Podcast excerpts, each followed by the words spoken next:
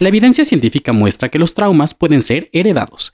Existen pruebas fiables de que muchos problemas crónicos o de largo plazo pueden no tener su origen en nuestras vivencias inmediatas o en desequilibrios químicos de nuestro cerebro, sino en las vidas de nuestros padres, abuelos o bisabuelos. Mark Walling, fundador y director del Instituto de Constelaciones Familiares y pionero en el estudio de traumas familiares heredados, presenta en Este dolor no es mío un enfoque transformador que permite resolver problemas crónicos que no han podido ser aliviados mediante la terapia tradicional, los medicamentos u otras medidas. He de confesar que yo tenía mucha resistencia ante el tema de las constelaciones familiares, ya que los mensajes se han distorsionado, hasta que apliqué en mí mismo las técnicas descritas en este libro. Descubre si algún comportamiento o síntoma que no tiene explicación en tu contexto inmediato es más bien una herencia inconsciente que no te pertenece pero que puedes frenar aquí y ahora y no transmitirla a la siguiente generación. ¿Y sabes cómo? A partir de tu propio lenguaje. Sin más por el momento, comenzamos. Antes de continuar, quiero invitarte a que te suscribas y revises todo el contenido de nuestro canal. Encontrarás desde ejercicios que se realizan en terapia psicológica hasta el análisis de temas más complejos y ahora agregamos el resumen de los libros que leemos juntos en nuestro club de lectura, que ocurre de lunes a viernes de 7 a 7.30 horario del centro de México, el cual es completamente gratuito y se transmite simultáneamente en Facebook, Instagram y TikTok. No olvides suscribirte y activar la campanita, así como seguirnos en todas nuestras redes sociales. Estamos como Crece Terapia Psicológica en Facebook, Instagram, X, TikTok, LinkedIn, Kawaii, Spotify y YouTube. Comenzamos.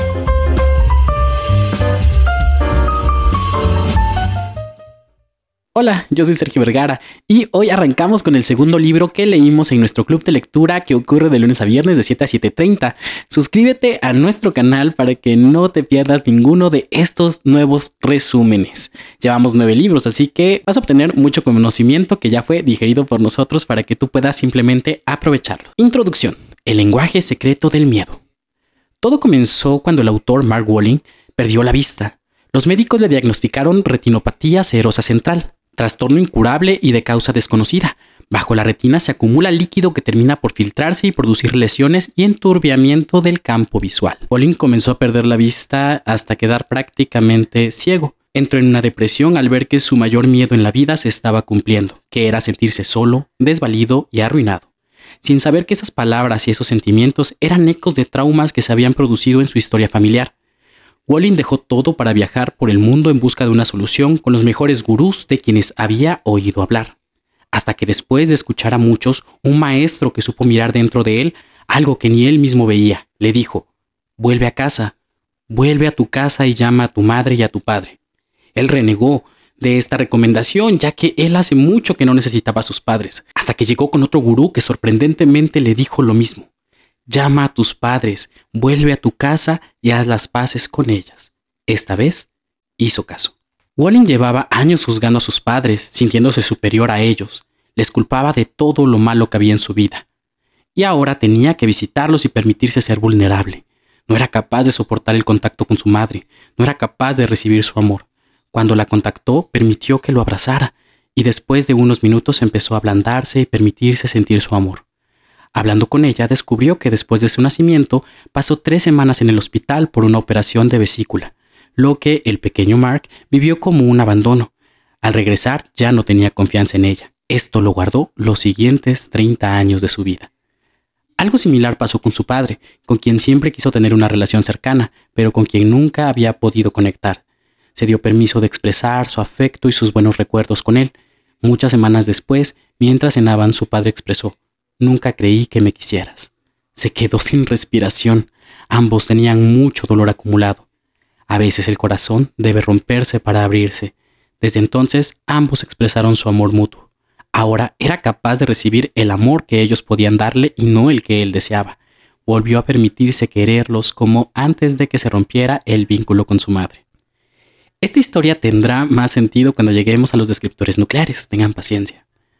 Mark también se enteró de otros traumas familiares heredados, en especial de que tres abuelos habían perdido a sus padres a edad temprana y el cuarto perdió al padre, mientras que el sufrimiento de la madre por la pérdida hizo que el abuelo perdiera la atención de ella. Estos antecedentes habían formado su lenguaje secreto del miedo, solo, desvalido y arruinado. En algún momento dejó de pensar en su ojo y en su mejoría. Sin embargo, recuperó la vista tiempo después, cuando ya no lo esperaba. Hoy ve perfectamente, aunque su oftalmólogo dice que no debería ver nada. Su conclusión es que la curación vino de dentro, que sus mayores recursos venían de dentro de él, y al sanar su historia familiar fue capaz de sanarse a sí mismo, y ahora ayuda a otros a hacer lo mismo. Así como él, también debemos encontrar nuestro lenguaje nuclear, que nos dará luz sobre cómo sanar. Primera parte, la red de los traumas familiares. Esta primera parte tiene algunos capítulos, entre ellos está el primero que es Traumas perdidos y encontrados. Hay una frase que me encantó con la que inicia, el pasado no muere nunca, ni siquiera ha pasado. William Faulkner. Tanto Freud como Jung pensaban que los traumas no resueltos volvían a nosotros como si fuera una cuestión de suerte o de destino. Está demostrado a través de diferentes estudios que se muestran en el libro, que por cuestiones de tiempo no vamos a mencionar en este resumen, que muchas tragedias de diversos tipos e intensidades como el abandono, el suicidio y la guerra, o la muerte temprana de un hijo, de un padre o de un hermano, pueden producir unas ondas sísmicas en la aflicción que se transmite de generación en generación. Algunos campos como la biología celular, la neurociencia, epigenética y la psicología del desarrollo recalcan la importancia de explorar la historia familiar remontándose a un mínimo de tres generaciones, si queremos entender los mecanismos subyacentes a las pautas de traumas y sufrimientos que se repiten. En el libro viene el caso de Jesse. Él había sido un deportista destacado y sobresaliente, pero con el insomnio pertinaz había caído en un espiral persistente de depresión y desánimo. Hablando con Walling, él le preguntaba qué es lo peor que podría pasar si se quedara dormido. Él dijo, si me duermo, no volveré a despertarme. Explorando su historia familiar, Jesse le contó que su madre le había compartido hace poco la tragedia del hermano mayor del padre de Jesse, de un tío cuya existencia no había sabido él siquiera hasta entonces muerto congelado en una tormenta cuando inspeccionaba el tendido eléctrico al norte de Yellowknife, en los territorios del noreste de Canadá. Su lucha por seguir, que quedó grabada en la nieve porque se arrastró hasta su muerte, esta muerte había sido una tragedia familiar tan grande que nadie más volvió a pronunciar su nombre el terror de dejarse caer en la inconsciencia era justamente este legado que la muerte de este tío le había dejado a Jesse, aunque él ni siquiera sabía de su existencia. Y es justamente eso lo que da a entender eh, este dolor no es mío, que en muchas ocasiones aquello que incluso nosotros no sabemos puede haberse transmitido a través de nuestros genes, ya que la experiencia con el ambiente modifica nuestros genes a la vez que nuestros genes nos ayudan a responder ante el ambiente.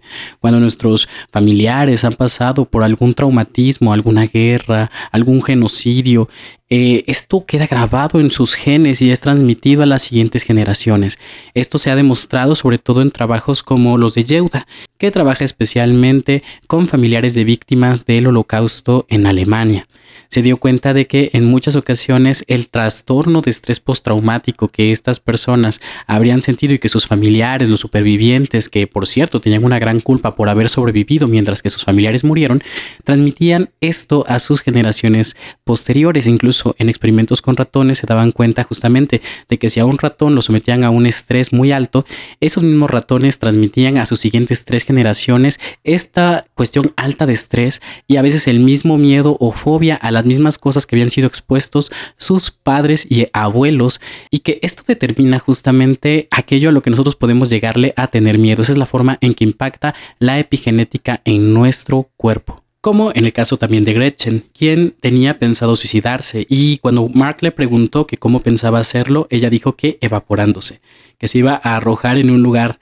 de acero fundido en los altos hornos donde trabajaba su hermano. Ella dijo, mi cuerpo se incinerará en cuestión de segundos, aún antes de haber llegado al fondo, me dijo mirándome fijamente a los ojos. Ella tuvo familiares que murieron en el holocausto, y los sentimientos que describía no salían de ella, sino que en realidad tenían su origen en la abuela de Gretchen y en los familiares de esta que habían perdido la vida. Cuando Gretchen fue capaz de acceder a estas sensaciones, se dio cuenta de que su deseo de aniquilarse a sí misma estaba entrelazado estrechamente con sus familiares perdidos.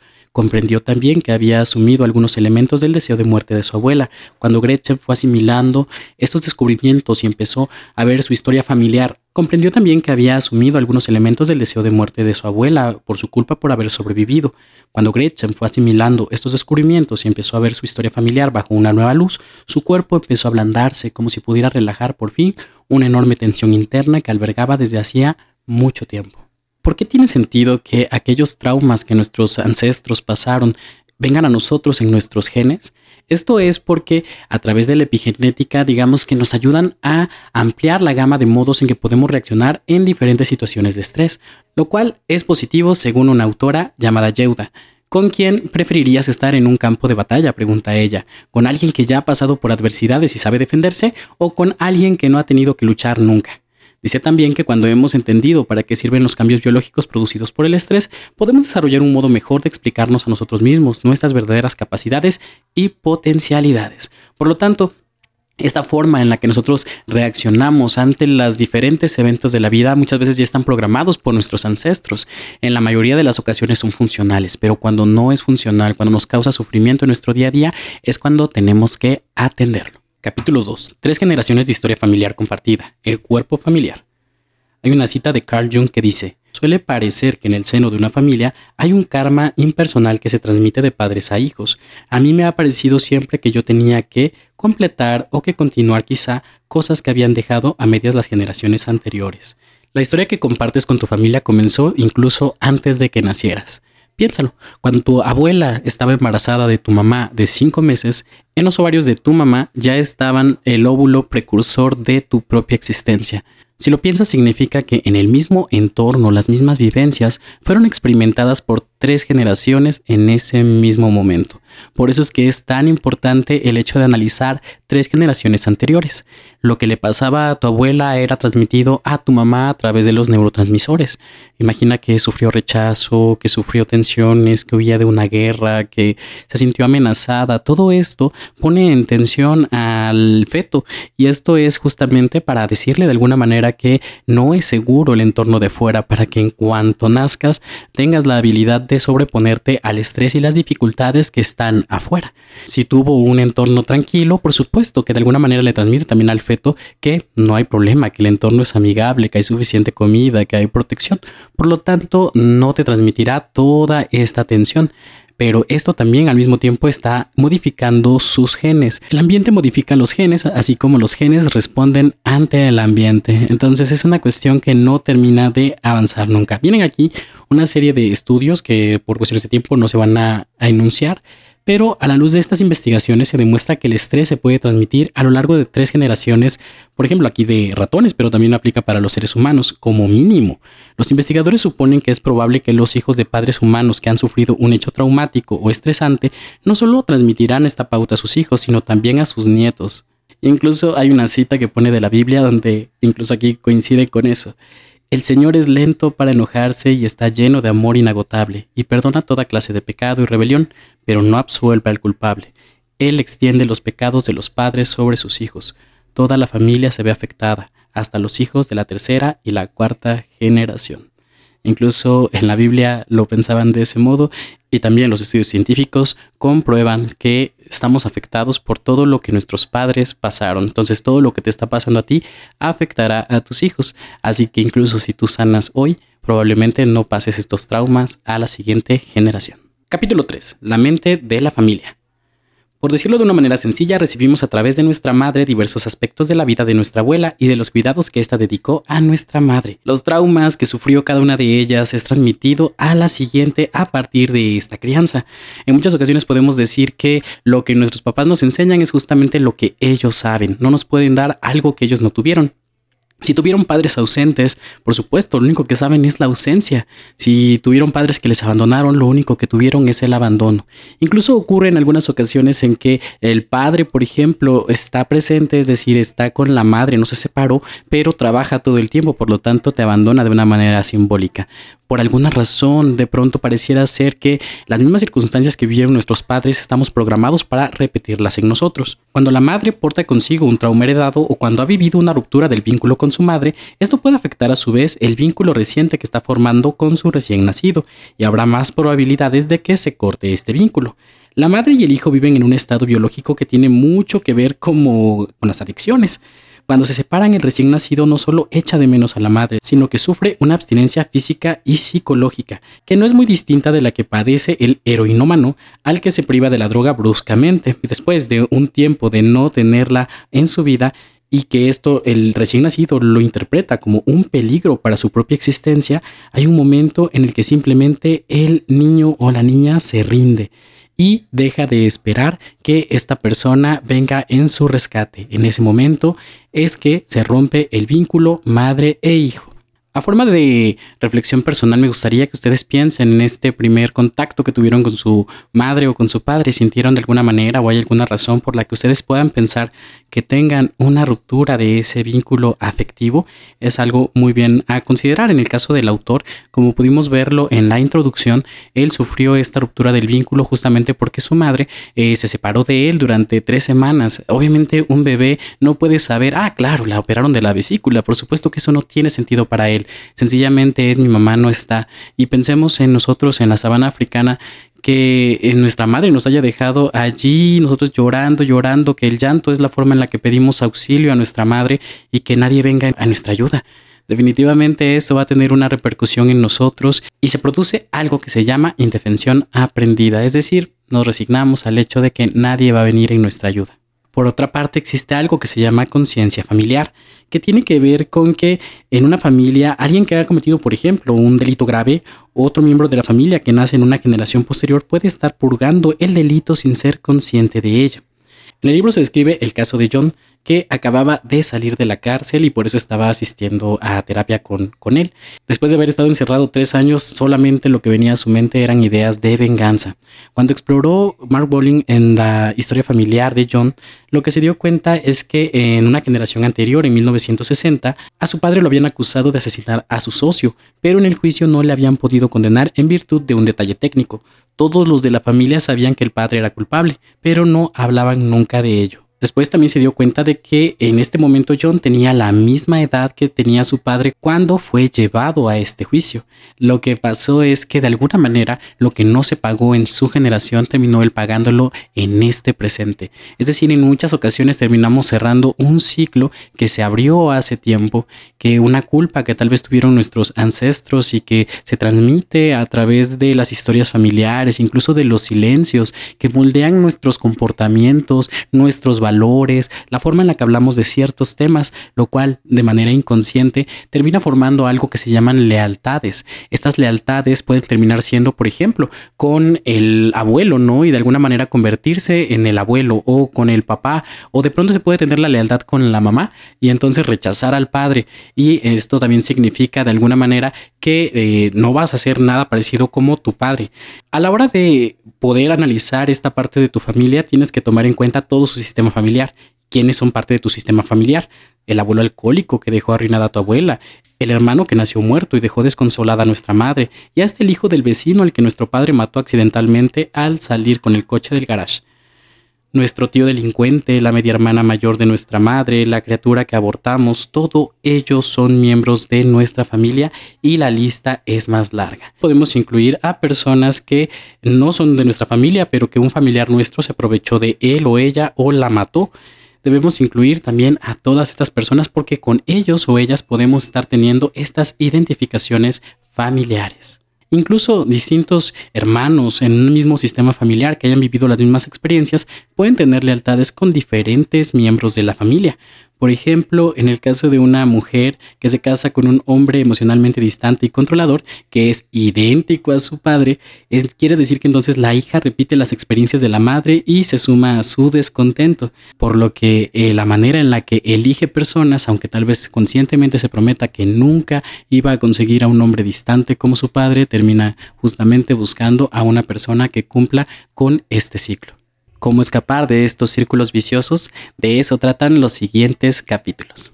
Capítulo 4. El planteamiento del lenguaje nuclear. Cuando se están representando dentro de nosotros fragmentos de traumas pasados, estos traumas dejan pistas en forma de palabras y de frases con carga emocional, que suelen conducirnos de nuevo hacia los traumas no resueltos. A esto es a lo que Mark Walling le llama lenguaje nuclear, estas expresiones verbales de estos traumas, aunque también puede haber modos no verbales como sensaciones físicas, conductas emocionales, impulsos e incluso los síntomas de una enfermedad como el despertarse sobresaltado a las 3 de la mañana y tiritar de frío, como en el caso que vimos al principio del familiar que murió muerto de frío. O en el caso de la depresión y la desesperación, la ansiedad y el ansia de evaporarse, como en el caso de Gretchen, que sus familiares murieron en el holocausto. Digamos que el trauma deja una especie de caminito de miguitas de pan para poder volver, como en el caso de Hansel y Gretel. Si lo sigues, puedes llegar a ese trauma. Nosotros también dejamos un caminito por el que nos podemos orientar y esto es a través de las palabras que tienen el poder de guiarnos de nuevo hasta ese camino. Tenemos que recopilarlas y conectarlas para poder comprendernos mejor a nosotros mismos. En ocasiones podemos simplemente ignorarlo y hacerlo como muchas personas. Por ejemplo, en muchas ocasiones podemos recurrir a medicaciones o consolarnos con comida, el tabaco, el sexo o el alcohol o cualquier otra actividad, pero también podemos más bien ir hacia el origen que está provocando todos estos sentimientos negativos. Para este libro entonces es lo más importante es poder reconocer tu lenguaje nuclear, que a través de los siguientes capítulos vas a poder reconocerlo. ¿Qué es el lenguaje nuclear? Son palabras intensas o apremiantes que empleamos para describir nuestros miedos más profundos. También podemos oír este lenguaje en nuestras quejas sobre nuestras relaciones personales y de pareja, nuestra salud, nuestro trabajo y otros aspectos de nuestra vida. El lenguaje nuclear se manifiesta incluso en el modo en que hemos desconectado de nuestros cuerpos y del núcleo de nuestro propio ser. En esencia, son los efectos colaterales de los traumas que se han producido en nuestra primera infancia o en nuestra historia familiar. Este lenguaje es poco común en el sentido de que puede parecernos que está fuera de contexto respecto de lo que sabemos de lo que hemos vivido. El lenguaje nuclear puede caracterizarse por proceder de nuestro exterior aunque lo percibamos en nuestro interior. Cuando Gretchen, por ejemplo, quería evaporarse, en realidad dijo, esos sentimientos vivían en mí pero no procedían de mí. Cuando este lenguaje tan personal ha quedado al descubierto, empieza a perder intensidad e influenciar sobre nosotros. Capítulo 5. Los cuatro temas inconscientes. En este capítulo vamos a conocer cuatro temas inconscientes que frenan el avance de la vida, cuatro modos en que se pueden truncar nuestras relaciones personales, nuestro éxito y nuestra salud. Estos cuatro temas son 1. Nos hemos fusionado con un progenitor. 2. Hemos rechazado a un progenitor. 3. Hemos vivido una ruptura temprana del vínculo con nuestra madre. 4. Nos hemos identificado con un miembro de nuestro sistema familiar distinto de nuestros padres. En el caso número uno, te has fusionado con los sentimientos, las conductas o las experiencias de tu padre o de tu madre, tienes que preguntarte esto, ya que en muchas ocasiones asumimos inconscientemente el dolor de nuestros padres. Un ejemplo es madre triste, hija triste, padre no respetado, hijo no respetado dificultades de pareja de los padres reflejadas en las relaciones de pareja de los hijos. Las combinaciones son inagotables. El punto es que repetimos o revivimos determinadas situaciones o circunstancias sin establecer la conexión misma que puede liberarnos. En muchas ocasiones, justamente si ustedes toman la experiencia de sus padres, es muy probable que estén llevando a cabo exactamente lo mismo. En este caso, se fusionaron con un progenitor a tal punto que esta lealtad lleva a que sean exactamente igual que esta persona persona. ¿Por qué es importante solucionar esto? Ya que al intentar compartir o llevar la carga de nuestros progenitores, damos continuidad a los sufrimientos de la familia y bloqueamos el flujo de fuerza vital que nos llega a nosotros y a las generaciones siguientes. Número 2. ¿Has criticado, culpado o rechazado a un progenitor o has cortado con él? Pregúntate a ti mismo o a ti misma. ¿Rechazas, culpas o acusas a tu padre o a tu madre por algo que sientes que te han hecho? ¿No respetas a uno de ellos o a ambos? Has roto con alguno de ellos. Por ejemplo, si rechazas a tu madre, es probable que hayas interpuesto entre ella y tú un hecho traumático.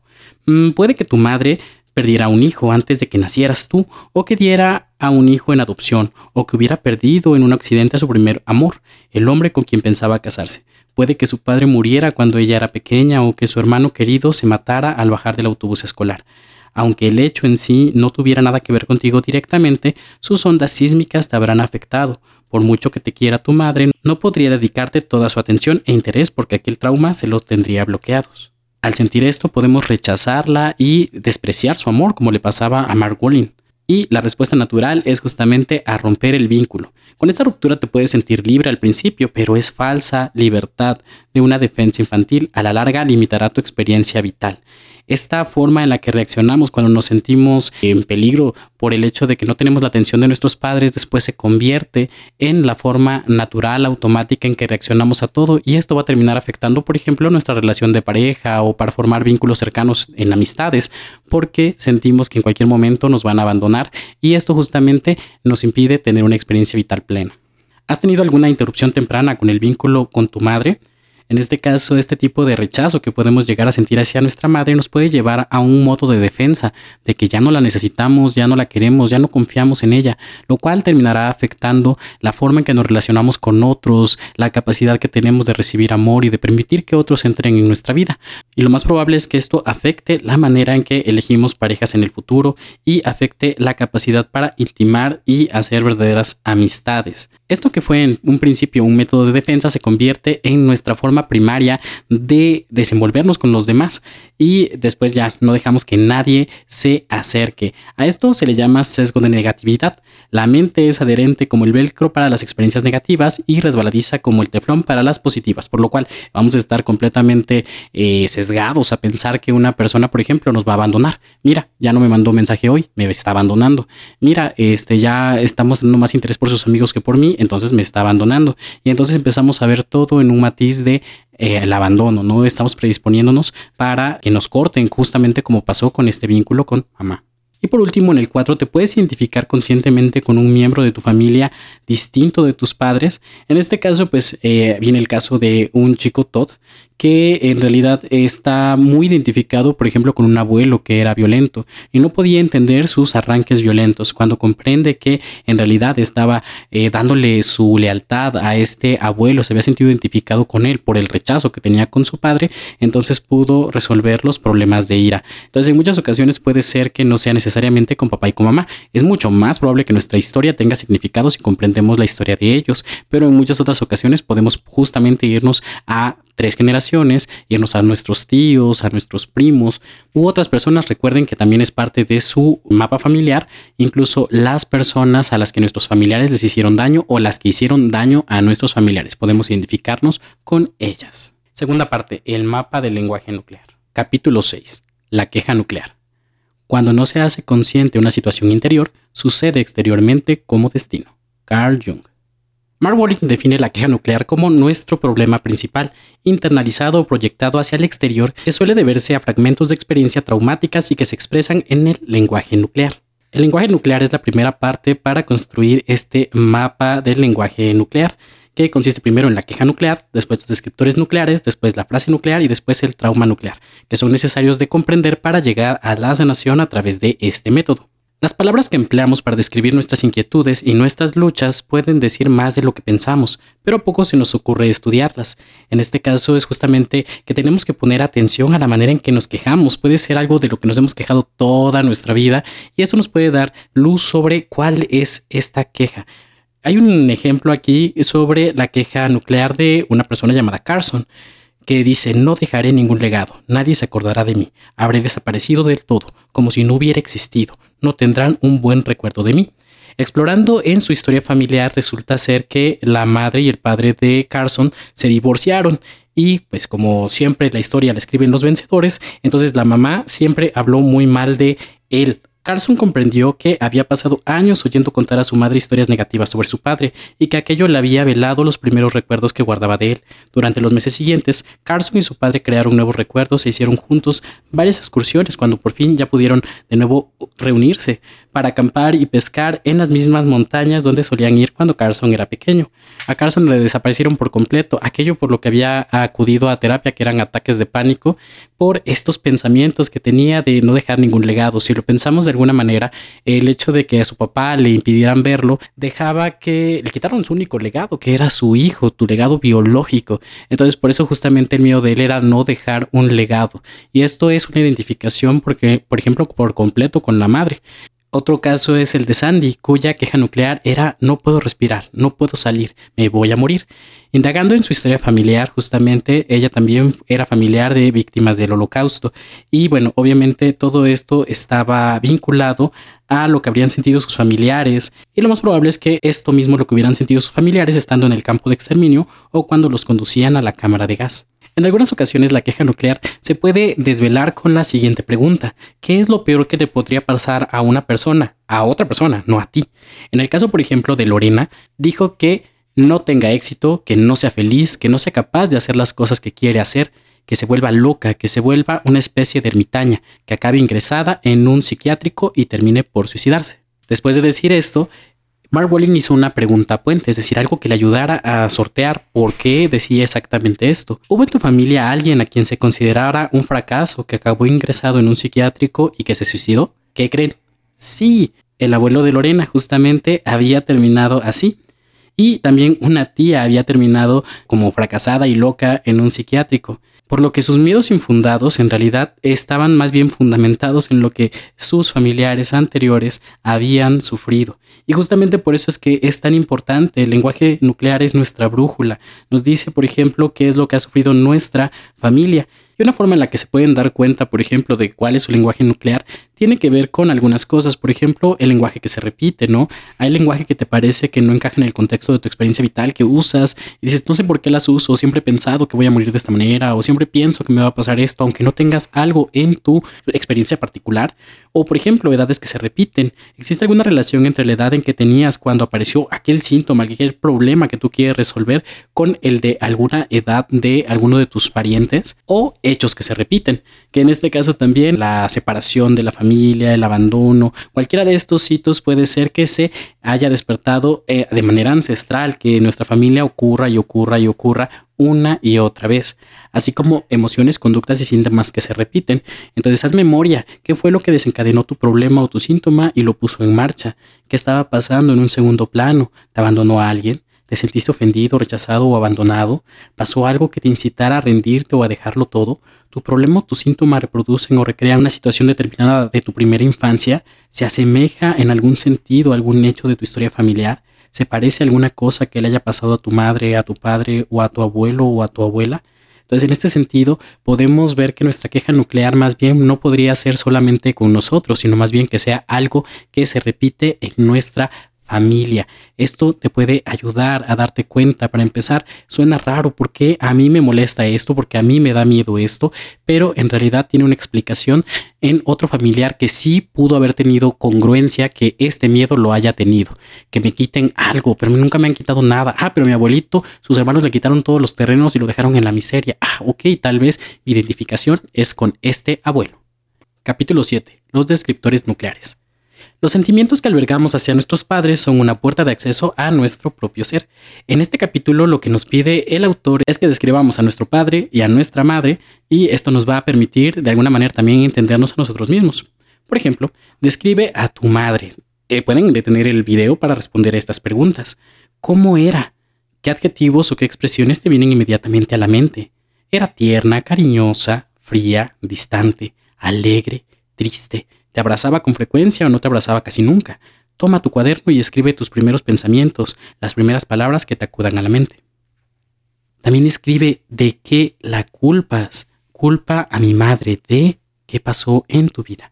No te limites y escríbelo todo con toda sinceridad. Ahora describe a tu padre. ¿Cómo lo describirías? ¿Era bondadoso, abierto, severo, crítico? ¿Se interesaba por tus cosas o no? Escríbelo todo. No caigas en la tentación de corregir o enmendar lo escrito. Deja que salga lo primero que venga a ti. También escribe por qué lo culpas. ¿Qué es lo que en tu vida le achacas a que es tu padre quien lo provocó?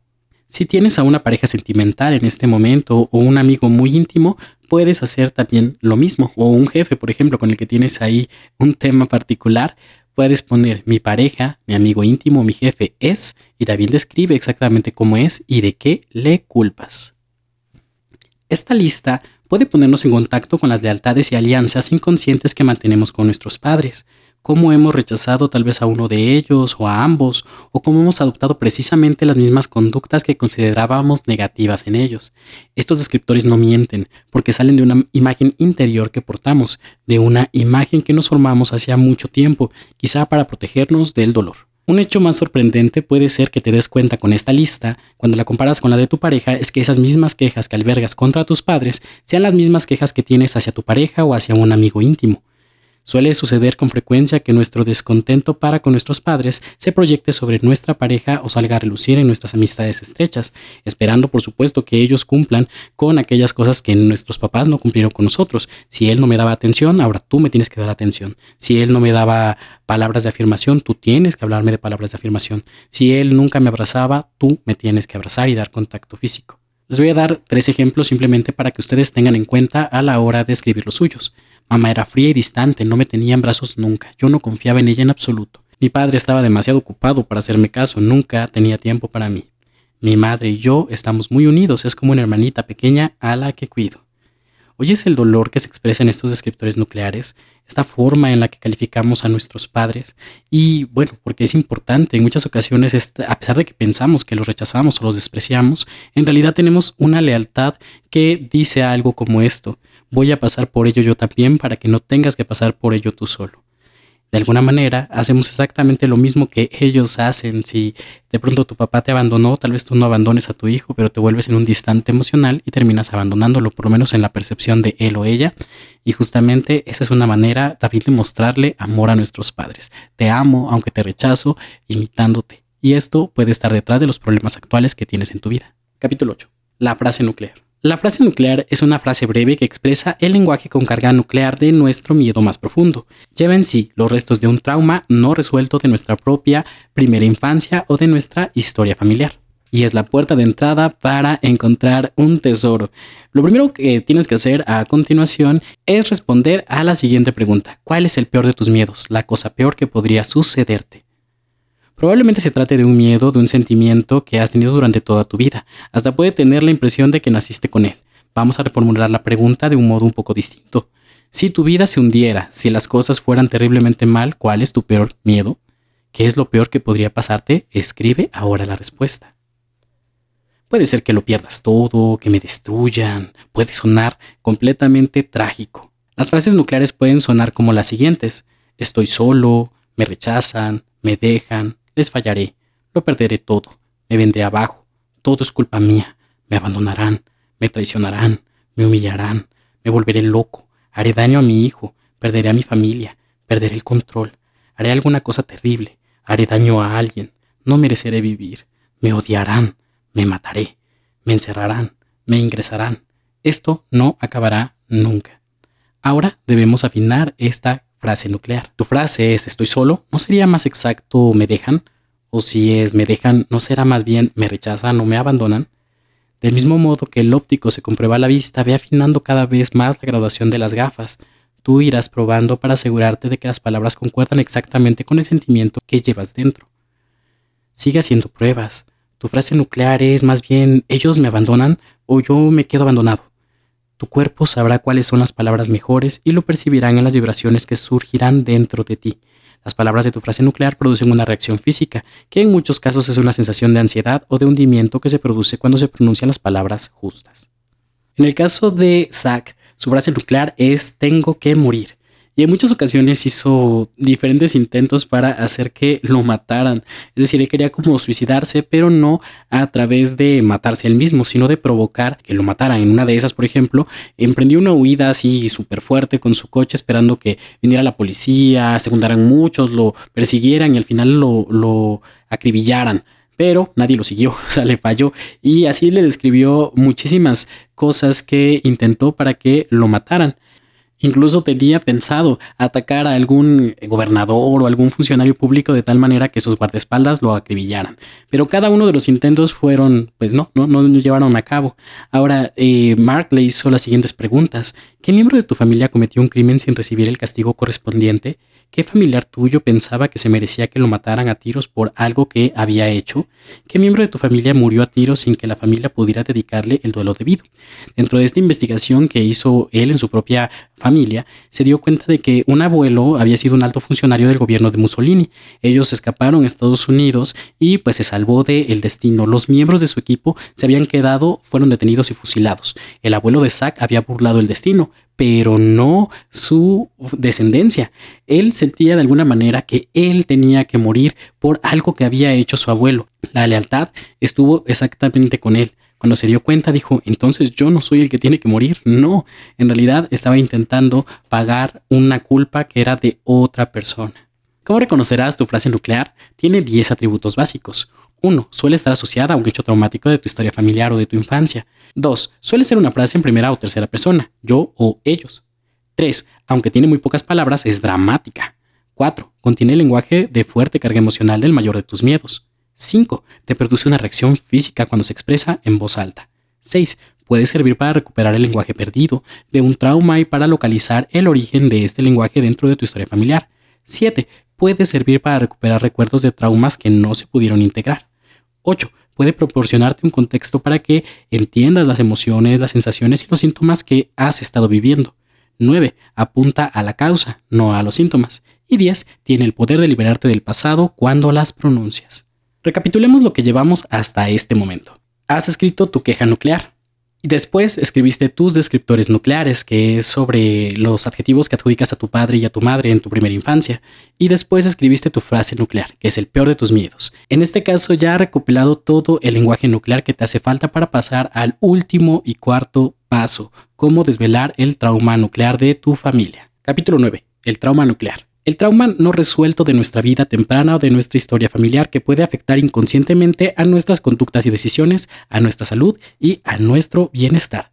Hay dos maneras de desenterrar el trauma nuclear. La primera es por medio de preguntas puente y la segunda por medio de un genograma o un diagrama de un árbol genealógico como nosotros lo conocemos. Entonces vamos primero con las preguntas puente. Las preguntas puente pueden aparecer al miembro de la familia del que hemos heredado nuestra frase nuclear localizar a su legítimo propietario. Puede darnos la paz y la comprensión no solo a nosotros, sino también a nuestros hijos, es decir, a nuestra descendencia. Supongamos que tu miedo es que podrías hacerle daño a un hijo. Las posibles preguntas puente podría ser, ¿qué miembro de tu sistema familiar podría haberse culpado a sí mismo de haber hecho daño a un niño o de no haber velado por su seguridad? ¿Quién podría considerarse a sí mismo culpable de la muerte de un niño? ¿Quién podría sentirse culpable de haber realizado actos o de haber tomado decisiones que hicieran daño a un niño? ¿O qué niño de tu sistema familiar sufrió daños, abandono o maltrato o fue entregado en adopción? Entonces recuerda que tú tienes que crear tus preguntas puente buscando quién en tu familia tiene motivos para haber tenido este mismo miedo, esta misma preocupación. Entonces, cuando formules tus preguntas puentes, puede que tengas que afrontar un hecho traumático de tu familia que no ha llegado a resolverse del todo nunca. Podrías encontrarte cara a cara con miembros de tu familia que sufrieron muchísimo, pero es importante que tú los identifiques porque estás cargando con sus efectos colaterales. Las preguntas puente es un medio para descubrir los traumas no resueltos de tu familia. Otro medio para ello es trazar un árbol genealógico y construir un genograma sobre el papel. De eso hablaremos a continuación. El genograma es la representación visual de tu árbol genealógico. Número 1. Vas a preparar un diagrama de las últimas tres o cuatro generaciones de tu familia. Padres, abuelos, bisabuelos, hermanos, tíos. A los varones los vas a trazar con cuadrados y a las mujeres con círculos. Puedes representar las ramas de los árboles genealógicos con líneas para indicar quién pertenece a cada generación. Incluye a los hijos de tus padres, de tus abuelos y de tus bisabuelos. No hace falta que incluyas a los hijos de tus tíos, tías o hermanos, pero tampoco está mal que los incluyas si quieres. Junto al cuadrado o al círculo que representa cada miembro de tu familia, escribe los traumas importantes y el destino difícil que vivió esa persona. Si tus padres todavía viven, puedes pedirles que te cuenten lo que sepan. Entre los hechos traumáticos pueden contarte lo siguiente. ¿Quién murió joven? ¿Quién se marchó? ¿Quién fue abandonado, aislado o excluido de la familia? ¿Quién fue adoptado? ¿Quién dio un hijo en adopción? ¿Quién murió en un parto? ¿Quién tuvo un aborto? ¿Un niño que nació muerto? ¿Quién se suicidó? ¿Quién cometió un delito grave? ¿Quién sufrió un trauma importante por una catástrofe? ¿Quién perdió su casa sus bienes o le costó recuperarse de ello? ¿Quién fue olvidado o sufrió en la guerra? ¿Quién murió asesinado? ¿Quién cometió un asesinato? ¿Quién se sintió responsable de la muerte o la desgracia de otro? Todo esto va a ser importante para identificar 3. Ahora escribe como encabezamiento de tu genograma tu frase nuclear. A continuación, observa a cada uno de los miembros de tu sistema familiar. ¿Cuál de ellos tendría motivos para sentirte como te sientes tú? Esa persona podría ser tu madre o tu padre, sobre todo si alguno de ellos tuvo un destino difícil o si el otro miembro de la pareja no lo respetaba. También pudo ser esa hermana de tu abuela que acabó en un psiquiátrico o ese hermano mayor tuyo que nació muerto antes de que nacieras tú. Suele ser una persona de la que no se habla mucho en la familia. En resumen, tu mapa nuclear se basa de, en tu queja nuclear, en los descriptores nucleares, la frase nuclear y el trauma nuclear. Esto te va a ayudar a entender de dónde vienen estos síntomas que probablemente no puedas explicarte. comprenderlos, ayuda muchísimas veces a justamente sentirte ya no comprometido con el hecho de que tú tengas que padecer este dolor. En realidad, este dolor te das cuenta que no pertenece a ti, sino a otro familiar, a tus papás, te sientes obligado a cumplirlos, pero definitivamente el conocerlos te da este conocimiento, esta liberación para que puedas vivir tu propia vida en plenitud, usar tus recursos como tú quieras, te da en sí misma libertad. Tercera parte, las vías de la reconexión. Capítulo 10. Del entendimiento a la integración. Como mencionaba hace un momento, en muchas ocasiones el simple entendimiento de, de quién viene esta emoción, esta queja, este dolor que no es tuyo, ayuda a muchas personas a decir, si es verdad, ya no te necesito seguir haciéndolo. Sin embargo, para muchas personas es muy necesario hacer algún tipo de ritual, algún tipo de paso adicional para poder sanarlo. Y en esta tercera parte lo que hace Mark Walling es enseñarnos justamente aquellas formas en que podemos producir esta liberación que nos va a aliviar el cuerpo. Entonces ya tienes eh, lo que necesitas y si todavía no lo tienes, puedes volverlo a escuchar, pero es necesario para llegar a esta parte. Vamos a hacer las paces con tu historia familiar y para ello necesitas tu frase nuclear, tus descriptores nucleares, tu frase nuclear y tu trauma nuclear. Entonces, número uno. Escribe el lenguaje nuclear que tiene la máxima carga emocional o que te inspira las mayores emociones cuando lo dices en voz alta. 2. Escribe también el hecho o hechos traumáticos que están relacionados con este lenguaje nuclear. Haz una lista de todas las personas a las que afectó este hecho ¿Quién fue el mayor afectado? ¿Tu madre, tu padre, un abuelo o abuela, un tío o tía? ¿A qué persona no se reconoce dentro de la familia o no se habla de ella? ¿Hay un hermano que se dio una adopción o que no sobrevivió? ¿Un abuelo o abuela que abandonó la familia o que murió joven o que sufrió de alguna manera terrible? ¿Alguno de tus padres abuelos estuvo casado o comprometido antes con otra persona? ¿Se reconoce a esa persona dentro de la familia? ¿Hay alguna otra persona ajena a la familia a la que se condena, se rechaza o se culpa por haber hecho daño a un miembro de la familia? 4. Describe lo que pasó. ¿Qué imágenes te vienen a la cabeza cuando lo describes? Pasa un breve rato visualizando lo que pudieron sentir o vivir esas personas. ¿Cómo reacciona tu cuerpo cuando piensas en ello? 5. ¿Hay algunos miembros de tu familia hacia los que sientas atraído especialmente? ¿Te sientes arrastrado emocionalmente? ¿Resuena en tu cuerpo esta sensación? ¿En qué parte de tu cuerpo lo sientes? ¿Es una parte que te resulta familiar? ¿Sueles tener sensibilidades o síntomas especiales en esa zona de tu cuerpo? 6. Pon la mano sobre esa zona del cuerpo y deja que se llene con tu respiración. Respira.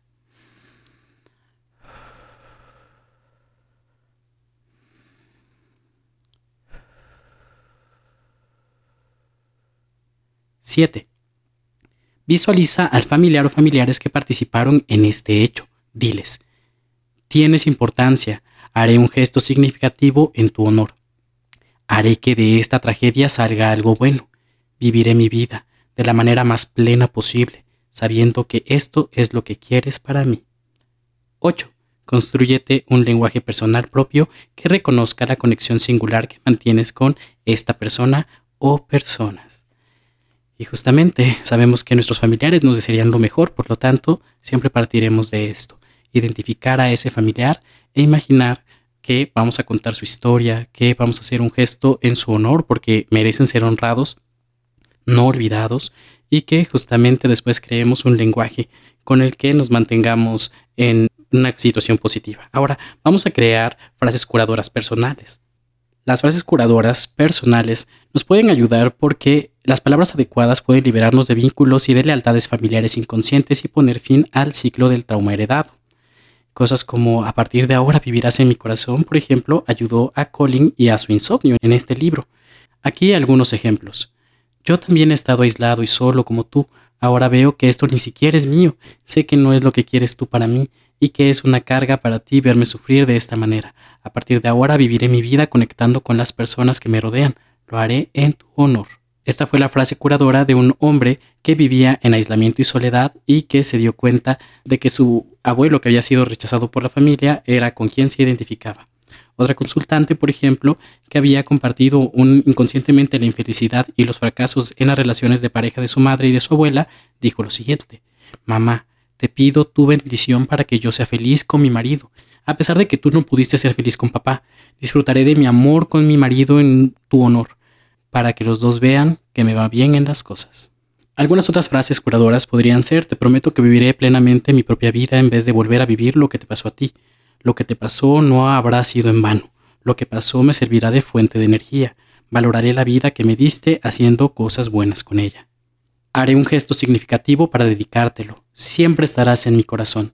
Encenderé una vela por ti. Haré una vida plena en tu honor. Viviré mi vida con amor. Haré que de esta tragedia salga algo bueno. Ahora lo entiendo. Entender las cosas viene bien. Y estas eh, frases tienen muchísima más potencia si ustedes se crean imágenes vívidas de esta persona que están hablando incluso que frente a ustedes, cierren los ojos e imagínense cómo se vería, incluso si no les conocieron, imagínense cómo era su cabello, su nariz, sus rasgos, su altura, su olor incluso. Esto definitivamente tiene un mayor efecto si lo hacen de este modo. Otra forma en la que ustedes pueden sanar es a través de ritos, que son ejercicios y prácticas para ayudarte a sanar.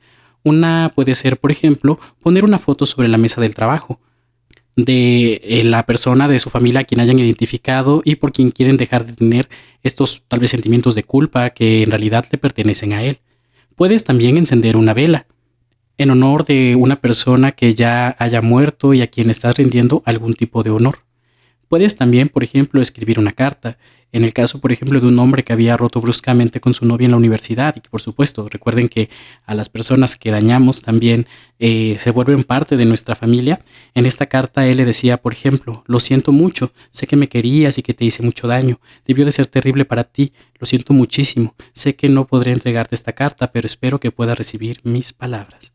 Después de haber escrito la carta, el hombre tuvo una sensación de paz y de plenitud que le parecía inexplicable. Entonces pueden también escribir una carta. Ahora puso un retrato de su mamá en la pared y todas las noches le pide que la abrace y bueno, puede sentir las caricias de su madre, lo cual al final terminó sanando el cómo se sentía este rechazo que solamente estaba en su mente. También puedes, por ejemplo, desarrollar una imagen de apoyo. En este caso, por ejemplo, un niño que tenía tricotilomanía, que es esta ansiedad que produce que nos arranquemos el cabello o otros vellos del cuerpo.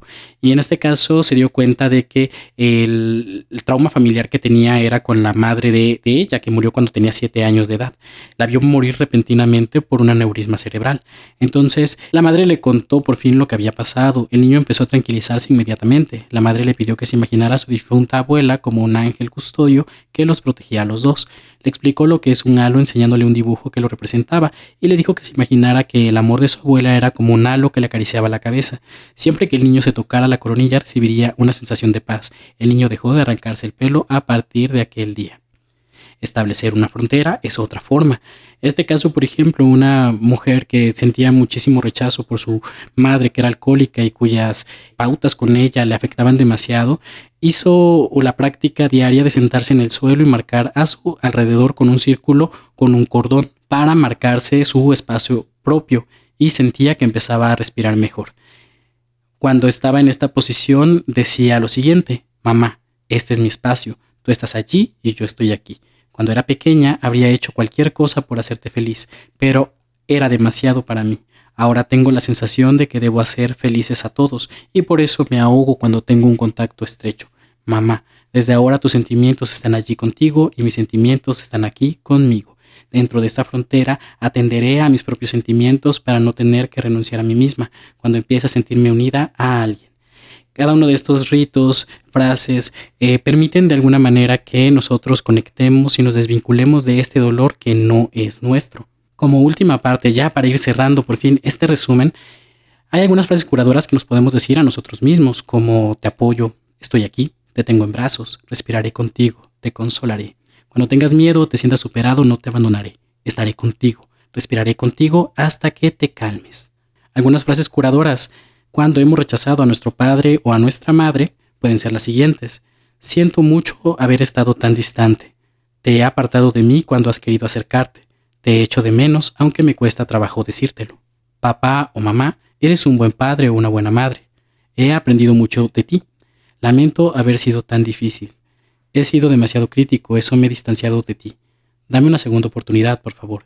Me gustaría mucho estar más cerca de ti frases curadoras para decírselas a un padre o madre que ya ha muerto. Te pido que me tengas en tus brazos mientras duermo, cuando tenga el cuerpo más abierto y esté más accesible. Te pido que me enseñes a confiar y a dejar paso al amor. Te pido que me enseñes a recibir. Te pido que me ayudes a sentir más paz en mi cuerpo. Frases curadoras para decírselas a un padre o madre desconocido o ausente.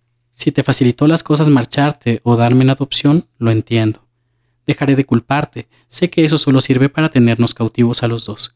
Recibiré de los demás lo que necesito y haré que salga algo bueno de lo que pasó. Lo que pasó entre tú y yo me servirá de fuente de energía. Por lo que pasó he adquirido una fuerza concreta en la que puedo confiar. Gracias por haberme dado el don de la vida. Te prometo que no la desperdiciaré ni la despilfarraré.